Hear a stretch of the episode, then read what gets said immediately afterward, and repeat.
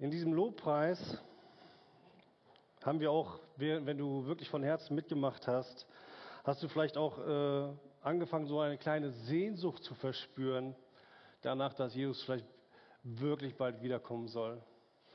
Dass du vielleicht so dich danach sehnst, dass endlich ähm, Frieden ist, dass du dich danach sehnst, dass Gott endlich Recht in dieser Welt schafft und dass er endlich seine neue Welt aufbaut.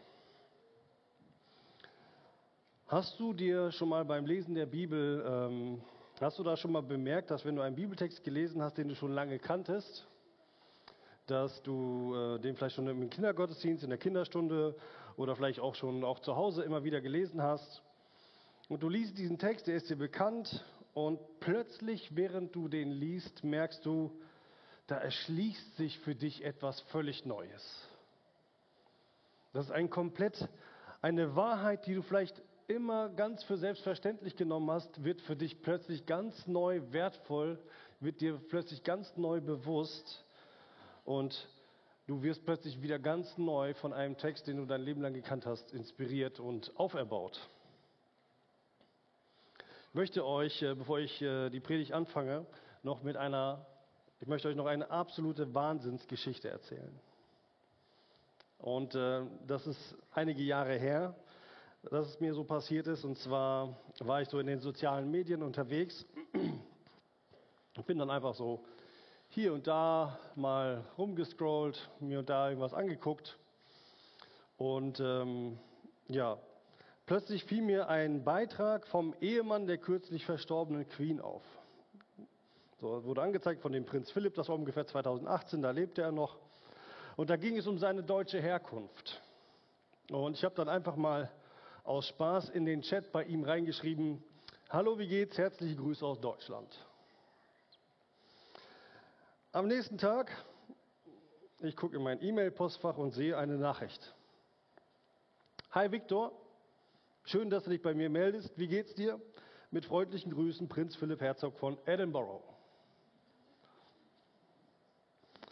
Ich erstmal voll verdutzt. Das äh, habe ich absolut für einen Scherz gehalten. Ich schreibe zurück: Ja, klar, du Prinz, lass mal einen Videocall machen. Er schreibt mir zurück: Hallo Viktor, wie wäre es für dich zeitlich machbar? Ich bin heute bis 16 Uhr auf einer Wohltätigkeitsveranstaltung, danach müsste es aber klappen. Ich schreibe ihm ironisch zurück: Jawohl, Herr Prinz, ganz wie es euch beliebt. Er schickt mir einen lachenden Smiley. Um 16 Uhr bekomme ich einen Videoanruf. Ihr werdet nicht glauben, wer am anderen Ende der Leitung saß. Es war wirklich der Prinz Philipp. Ich war erstmal komplett eingeschüchtert, konnte nichts sagen, aber so nach einiger Zeit wurde es immer entspannter, immer lockerer. Wir haben richtig guten Smalltalk gehabt, Entspannung, richtig gute äh, Unterhaltung gehabt. Und ich habe ihm erzählt, hey, ich bin Altenpfleger und er hat dann auch gleich so einen Witz daraus gemacht, hey, dann komm mal rüber und putz mir mal die Zahnprothesen.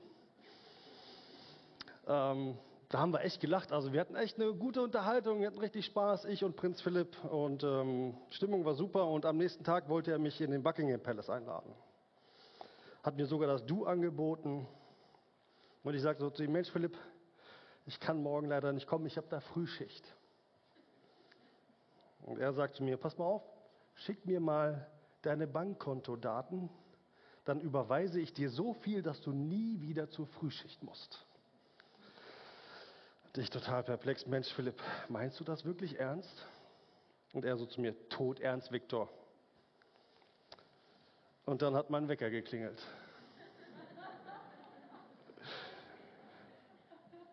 Also ihr wisst, die Geschichte ist so unglaublich, die kann gar nicht wahr sein. Und, ähm, aber ganz oft ist es das, was wir so in der Bibel lesen. Wir bekommen ein unfassbares Geschenk von einer unfassbaren Person und dieses Geschenk ist Jesus selbst.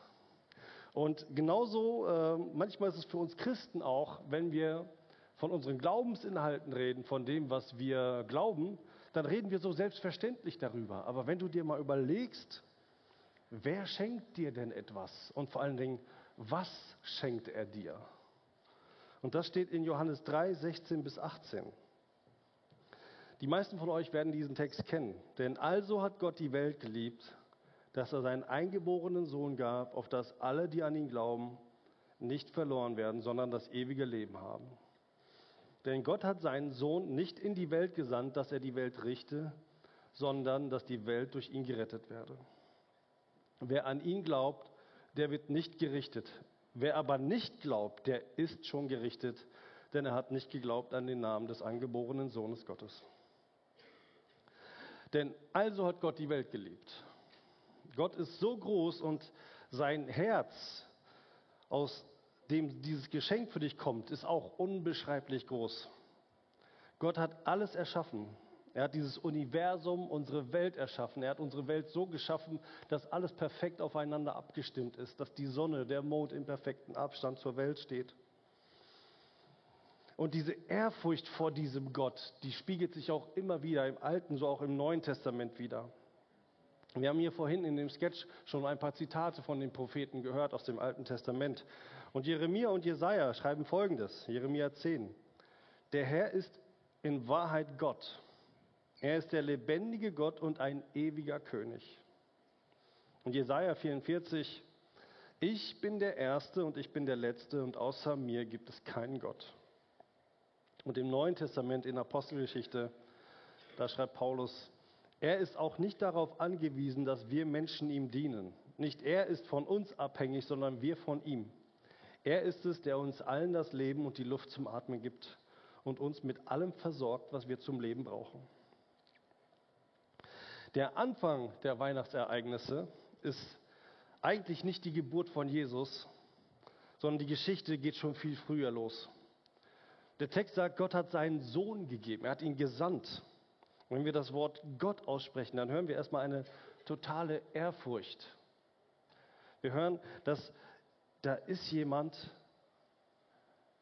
nicht irgendjemand, sondern da ist eine ganz besondere Person, ein allmächtiges Wesen, ein Gott, vor dem Jesaja sagt: Wehe mir, ich vergehe, denn ich bin unreiner Lippen und wohne unter einem Volk unreiner Lippen. Denn ich habe den König, den Herrn Zebaoth gesehen vor meinen Augen. Also ein Jesaja, oder der Angst hat vor einem Gott, der ihn jederzeit vernichten könnte, weil er so heilig ist und der Mensch so sündig und so böse. Und so eine Ehrfurcht haben diese Propheten vor diesem Gott gehabt. Und was für eine Ehrfurcht sollten wir dann auch vor so einem Gott haben? Wenn wir feststellen, dass er alles erschaffen hat. Er ist höher und erhabener als alle unsere Vorstellungen. Und gerade dieser Gott kümmert sich um uns Menschen. Im Psalm 8. Was ist der Mensch, dass du Gott seiner gedenkst? Und was sind die Menschen, dass du dich ihrer annimmst? Warum tut er das? Was ist der Mensch, dass Gott so etwas tut? stellt der Psalmist die Frage. Weil Gott dich liebt. Und die Liebe, das ist schon ein richtig ähm, komplexes Thema. Gerade bei uns Menschen ist Liebe immer sehr ambivalent. In Johannes 1, Vers, äh, Kapitel 4, Vers 7 steht, Geliebte, lasst uns einander lieben, denn die Liebe ist aus Gott. Es ist eine Erfindung von Gott. Und jeder, der liebt, ist aus Gott geboren und erkennt Gott. Aber wir wissen, dass durch den Sündenfall der Mensch eine sündige Kreatur, eine gefallene Schöpfung ist. Und dass diese Liebe, die Gott in jeden von uns hineingelegt hat, von uns in manchen Teilen komplett ins Gegenteil verkehrt worden ist. Die Möglichkeit, dass dieser ewige Gott dich liebt, stell dir das erstmal vor, da ist jemand, der absolute Zuneigung dir gegenüber hat. Wenn er über dich nachdenkt, denkt er gut über dich.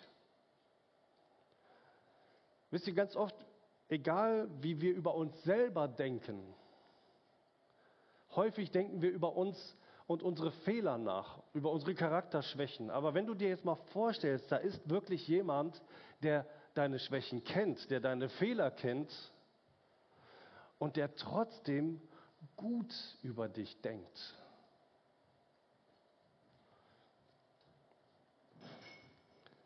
Er hat nur gute Gedanken über dich. Und wir Menschen, wie leben wir Liebe aus? Für uns ist Liebe oft das allerstärkste Gefühl. Es ist ein Gefühl, das vollkommene Glücksmomente in uns hervorbringen kann. Und es kann uns auch in die Depression katapultieren. Wenn du zum Beispiel von einem geliebten Menschen verlassen wirst. Sie verfügt über die Kraft, alle moralischen Hemmschwellen über Bord zu werfen. Wusstet ihr, dass ein großer Teil der Morde in Deutschland Beziehungstaten sind? Bei denen Besitzansprüche, Eifersucht, Enttäuschungen da sind. Jemand erwidert deine Liebe nicht. Im Jahr 2020 gab es über 143.000 Fälle von Beziehungstaten in Deutschland. Das ist unsere Welt. Wir sehen, das ist eine gefallene Welt, die eigentlich so in diesem Zustand nicht leben kann, wie Gott es sich gedacht hat. Und Gott liebt diese Welt, denn so sehr hat Gott die Welt geliebt. Hier steht die Welt. Mit Welt ist die gesamte Menschheit gemeint. Es gibt Wissenschaftler, die schätzen ungefähr, dass insgesamt auf diesem Planeten in allen Jahrtausenden vielleicht 100 Milliarden Menschen insgesamt gelebt haben. Und Gott liebt jeden einzelnen von ihnen. Jeder, der war, jeder, der ist und jeder, der kommt. Und das ist so krass, wenn man sich das vorstellt. Hier steht, Gott hat die Welt, also wirklich jeden einzelnen Menschen auf diesem Planeten geliebt. Und einer dieser Menschen war übrigens auch Adolf Hitler.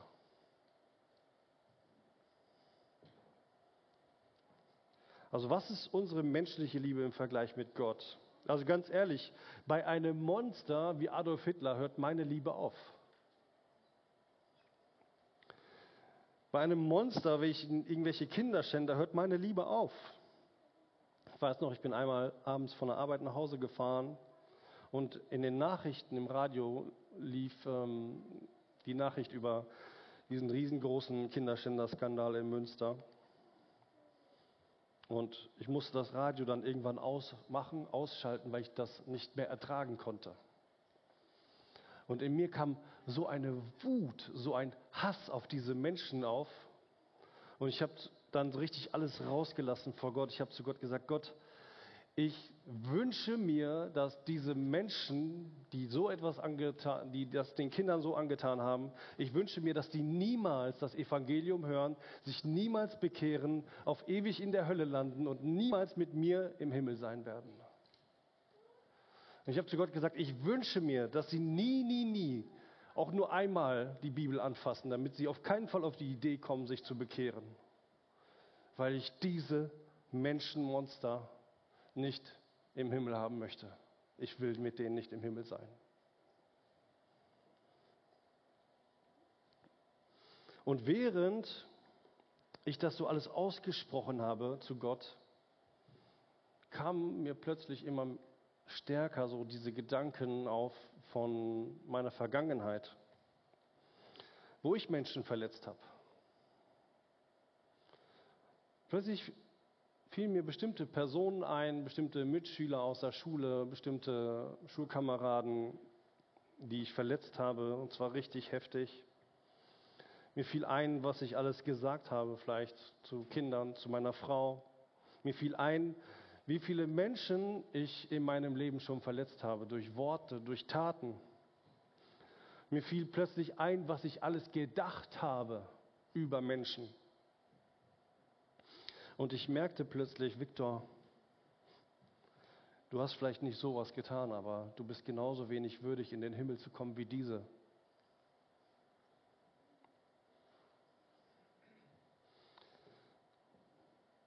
In Römer 5, 8 steht, Gott aber beweist seine Liebe zu uns dadurch, dass Christus für uns gestorben ist, als wir noch Sünder waren.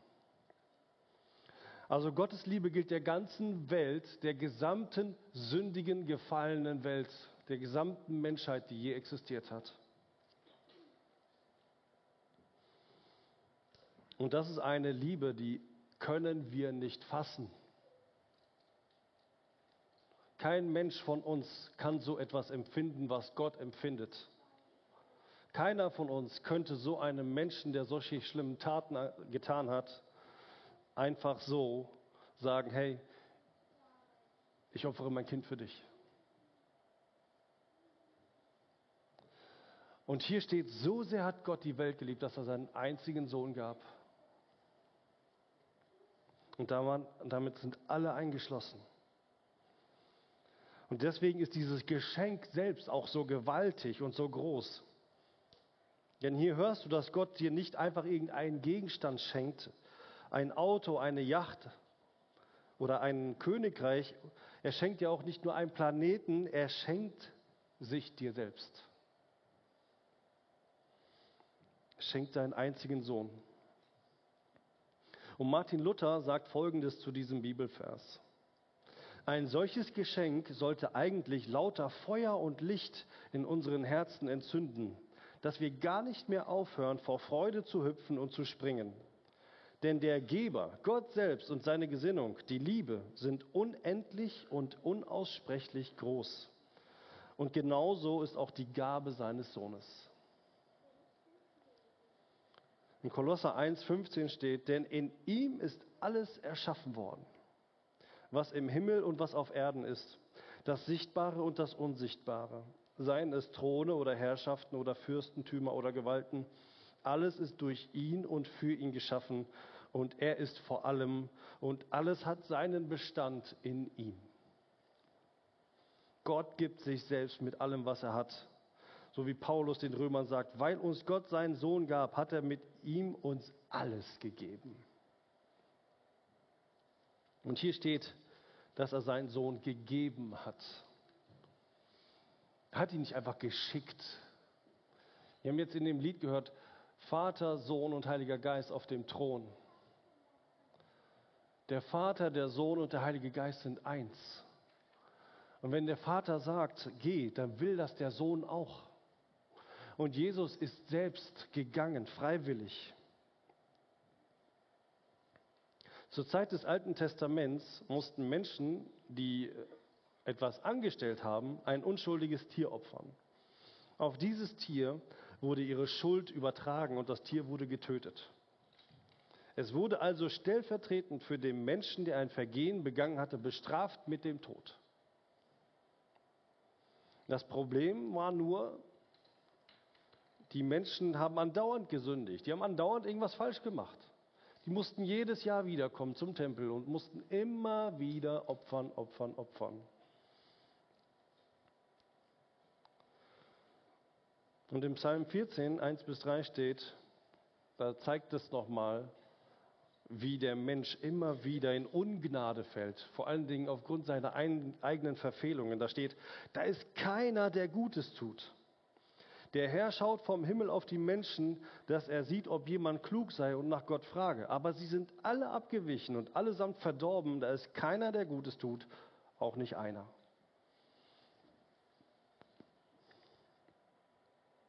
Also die Bibel sagt, dass es keinen guten Menschen auf dieser Welt gibt. Und die Menschen konnten opfern, so viel sie wollten, sie blieben trotzdem schlecht. Und dann kam Jesus. Und durch seinen Tod wurde Jesus das ultimative Opfer, das Gott für alle Menschen anerkennt. Durch den Tod von Jesus sieht Gott jeden Gläubigen als sündlos an. Und durch diese Sündlosigkeit können wir ohne Hindernisse mit Gott reden. Also Jesus ist das ultimative Opfer. Die Menschen haben immer geopfert und mussten es trotzdem immer wieder tun. Und jetzt überleg dir mal, kommt Jesus selbst auf diese Welt als Kind, wächst auf, nur um am Kreuz für uns zu sterben. Ein Gott kommt auf diese Welt, der unsterblich ist, um sich von uns Menschen töten zu lassen. Und nicht nur von uns töten zu lassen, sondern stellvertretend für uns sich töten zu lassen. Denn der Mensch ist so schlecht, dass Gott ihn eigentlich immer bestrafen müsste für jede Verfehlung, die er tut. Und so wird Jesus am Kreuz getötet, Die gesamte Strafe für jede Sünde wird auf ihn gelegt. Und jetzt stehst du als gläubiger Mensch sündlos vor Gott da. Das musst du dir jetzt einfach mal bildlich vorstellen, dass Gott auf dich herabblickt. Deswegen, wie ich am Anfang gesagt habe, Gott schaut mit Liebe auf dich und er findet keinen Makel. Vielleicht hast du gestern wieder deinen Partner verletzt. Vielleicht hast du gestern irgendwas gesagt zu deinem Nachbarn. Du hast irgendetwas getan und er ist jetzt unzufrieden mit dir. Oder du hast irgendwas Falsches gemacht auf der Arbeit.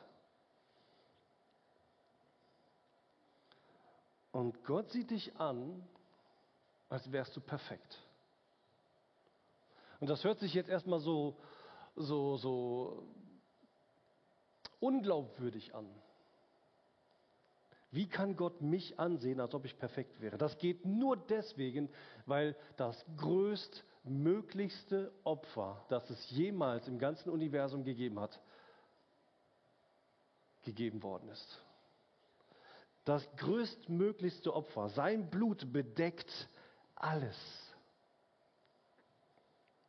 Psalm 14, äh, Kolosser 1, 22. Doch jetzt hat Gott euch mit sich versöhnt durch den Tod, den Christus in seinem irdischen Körper auf sich nahm. Denn Gott möchte euch zu Menschen machen, die heilig und ohne irgendeinen Makel vor ihn treten können. Und jetzt kommt's, und gegen die keine Anklage mehr erhoben werden kann.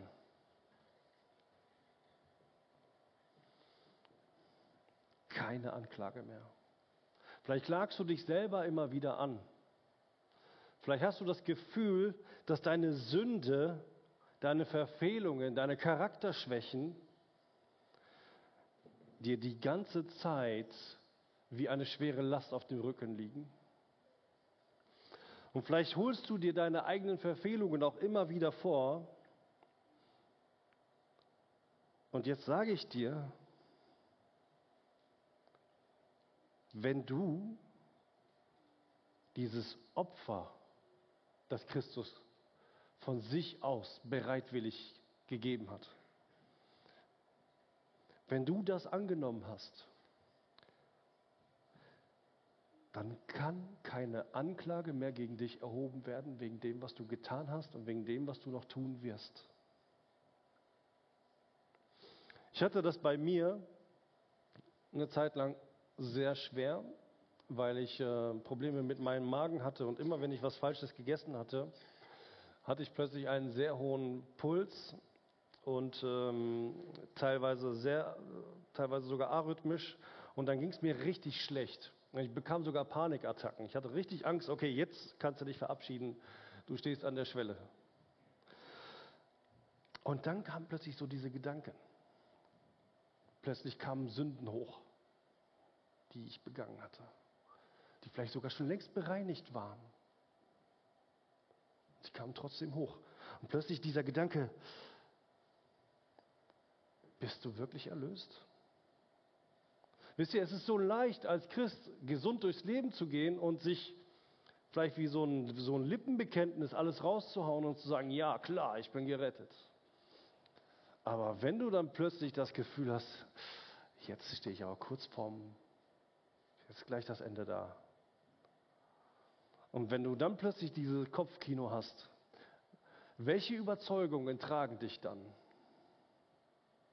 Ich hatte solche Todesangst und das Einzige, was mir am Ende Erlösung gebracht hat in diesen Situationen, das Einzige, was mich beruhigt hat und mir ganz klare Gewissheit gegeben hat, war dieses größt möglichste Opfer, das für 100 Milliarden Menschen gilt. Und das Krasse ist, wenn dieses Blut sogar die Schuld von Adolf Hitler bedecken kann, wie viel mehr meine Schuld? Wenn dieses Blut die Schuld dieser Monster von Münster, dieser Kinderschänder sogar bedecken kann, wie viel mehr meine Schuld?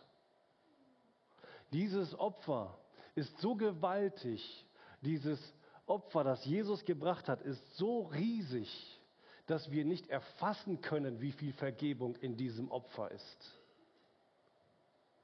Das Einzige, was wir tun können, ist zu sagen, ich nehme es an.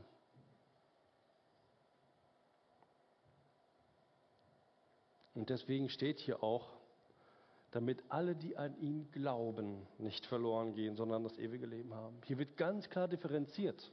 Dieses Opfer ist ein Angebot für jeden, für jeden dieser über 100 Milliarden Menschen. Aber nur die Glaubenden werden am Ende leben. Wir haben gelesen, dass Jesus dieses ultimative Opfer ist.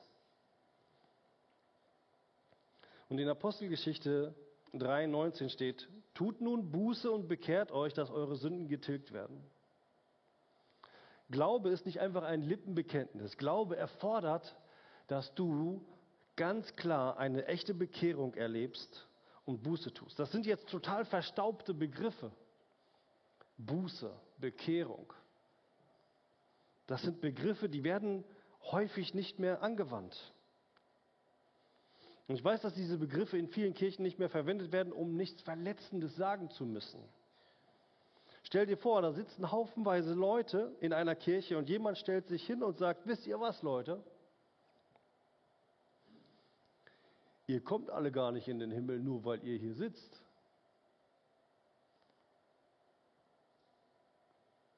Ihr kommt nicht in den Himmel, nur weil ihr mal als Kind in ein Taufbecken gefallen seid. Du kommst auch nicht in den Himmel, nur weil du dein Leben lang alle russlandsdeutschen Gesetze befolgt hast. Wenn du nach deinem Tod vor Jesus stehst, wird er dich nicht fragen, bist du als Baby getauft worden? Er wird dich nicht fragen, ob du als Frau immer dein Kopftuch auch im Supermarkt getragen hast. Er wird dich auch nicht fragen, ob du als Vater deine Kinder zum Gottesdienst geprügelt hast. Er wird dir nur eine Frage stellen, er wird nur eines wissen wollen. Hast du deinen Glauben durch eine echte Bekehrung und Buße bezeugt? Und jetzt überlegen wir uns mal, was ist dieser Glaube eigentlich, über den wir jetzt die ganze Zeit gesprochen haben? Glaubst du, dass eine vollständig reine und fehlerfreie Person, Jesus, stellvertretend für dich gestorben ist? Glaubst du das genauso, wie du glaubst, dass der Strom bei dir zu Hause ist? Dass morgen die Verkehrsregeln gelten? Glaubst du das genauso, wie du weißt, dass morgen die Sonne wieder aufgehen wird? Nichts anderes erwartet die Bibel hier. Sie erwartet von dir, dass du das glaubst, dass jemand für dich persönlich rein und heilig für dich persönlich am Kreuz gestorben ist. Wenn du das glaubst, hast du den ersten Punkt schon mal. Du musst glauben, dass diese Person alles, was du je falsch gemacht hast und noch jemals falsch machen wirst, durch seinen Tod in Gottes Strafregister alles gelöscht hat, was du jemals getan hast.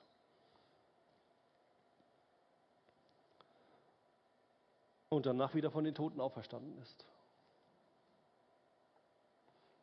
Und dadurch dafür gesorgt hast, dass du ewig leben kannst. Glaubst du diese Tatsachen, nimmst du es als Tatsache wahr? Glaubst du es genauso, wie du weißt, dass morgen die Tankstellen noch aufhaben werden? Für viele in dieser Welt ist das absolut undenkbar. Für viele in dieser Welt ist das, was ich hier gerade gesagt habe, totaler Humbug. Und es gibt nicht wenige Christen, die wegen diesem Glauben verfolgt werden. Denn das Wort vom Kreuz steht in 1. Korinther 1,18, ist eine Torheit, eine Doofheit denen, die verloren gehen. Uns aber, die wir selig werden, ist es Gottes Kraft. Und das ist die Bedingung. Dieser Glaube rettet dich. Und die Bibel sagt hier ganz klar und deutlich, dass nur dieser Glaube dich rettet. Steht im Vers 17, denn Gott hat seinen Sohn nicht in die Welt gesandt, dass er die Welt richte, dafür ist Jesus nicht gekommen, sondern dass die Welt durch ihn gerettet wird. Hier ist wieder Welt, die ganze Menschheit gemeint. Wer an ihn glaubt, der wird nicht gerichtet. Wer aber nicht glaubt, der ist schon gerichtet. Die Bibel sagt ganz klar und deutlich, nur wer an ihn glaubt, erfährt die Erlösung. Keine andere Religion, kein anderer Gott außer Jesus kann dir ein Leben nach dem Tod garantieren, außer der Glaube und das Vertrauen auf diesen Jesus. Und vielleicht sitzt du vor dem Stream oder hier im Gottesdienst und denkst, das ist mir zu krass. So etwas zu glauben ist mir zu krass. Dann möchte ich dir vielleicht einfach als Anstoß, als Denkanstoß für deine ersten Glaubensschritte Folgendes sagen. In Römer 1, 19 bis 22 findest du die absoluten Grundbasics zum Glauben. Und zwar Folgendes. Dabei ist doch das, was man von Gott erkennen kann, für sie deutlich sichtbar. Er meint damit die Umwelt, schreibt Paulus. Er selbst hat es ihnen doch vor Augen gestellt. Seit der Erschaffung der Welt sind seine Werke ein sichtbarer Hinweis auf ihn, den unsichtbaren Gott und auf seine ewige Macht und sein göttliches Wesen. Die Menschen haben also keine Entschuldigung. Denn trotz allem, was sie über Gott wussten, erwiesen sie ihm nicht die Ehre, die ihm zukommt, und blieben ihm den Dank schuldig. Sie verloren sich in sinnlosen Gedankengängen und in ihren Herzen, denen jede Einsicht fehlte, wurde es finster. Weil sie sich für klug hielten, sind sie zu Narren geworden. Die Bibel sagt, dass du Gott allein, wenn du dir die Schöpfung betrachtest, finden kannst, erkennen kannst. Es ist so, heutzutage ist so, wenn äh, ein Programmierer etwas programmiert, dann ist er die Intelligenz hinter diesem Programm. Es gibt mittlerweile Programme, die können sich gegenseitig schreiben, die können sich gegenseitig ergänzen, aktualisieren, schreiben sogar selber Programme. Aber hinter all diesem steckt ein Programmierer. Und genauso, wenn du dir diese Welt anschaust, schau dir die Photosynthese an, schau dir an, wie die Pflanze programmiert ist, wie jede einzelne Zelle auf diesem Menschen, auf dieser Pflanze oder in einem Menschen programmiert ist. Schau dir das an und du wirst sehen, dass hinter all dem jemand steht. Es ist nicht irgendwie angestupst worden und aus einem Chaos ist irgendwas entstanden. Du siehst ein Programm, wenn du an einen Computer gehst und du klickst mit der Maus einfach wahllos irgendwo hin, dann entsteht daraus nicht das neue, das nächste Windows.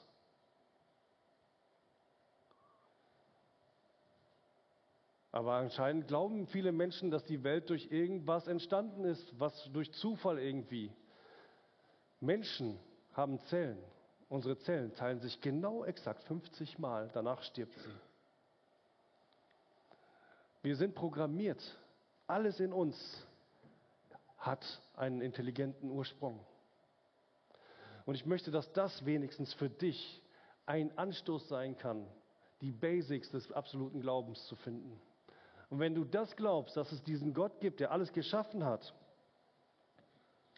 dann gehst du weiter und merkst, dass dieser Gott dich so sehr liebt, dass er nicht möchte, dass du später, wenn du gestorben bist, auf ewig von ihm getrennt bist sondern er möchte, dass du immer bei ihm bist, weil er dich so liebt. Und das ist diese Liebe, von der ich am Anfang gesprochen habe. Dieser Gott hat alles für dich gegeben. Es ist dieses Geschenk zur Weihnachtszeit. Und er wird nicht als Baby wiederkommen, sondern als König. Und er wird all die Seinen, die das glauben, zu sich holen. Er wird eine neue Welt bauen. Und alle, die das geglaubt haben, werden dabei sein. Und alle, die das nicht geglaubt haben, werden auf ewig verloren sein.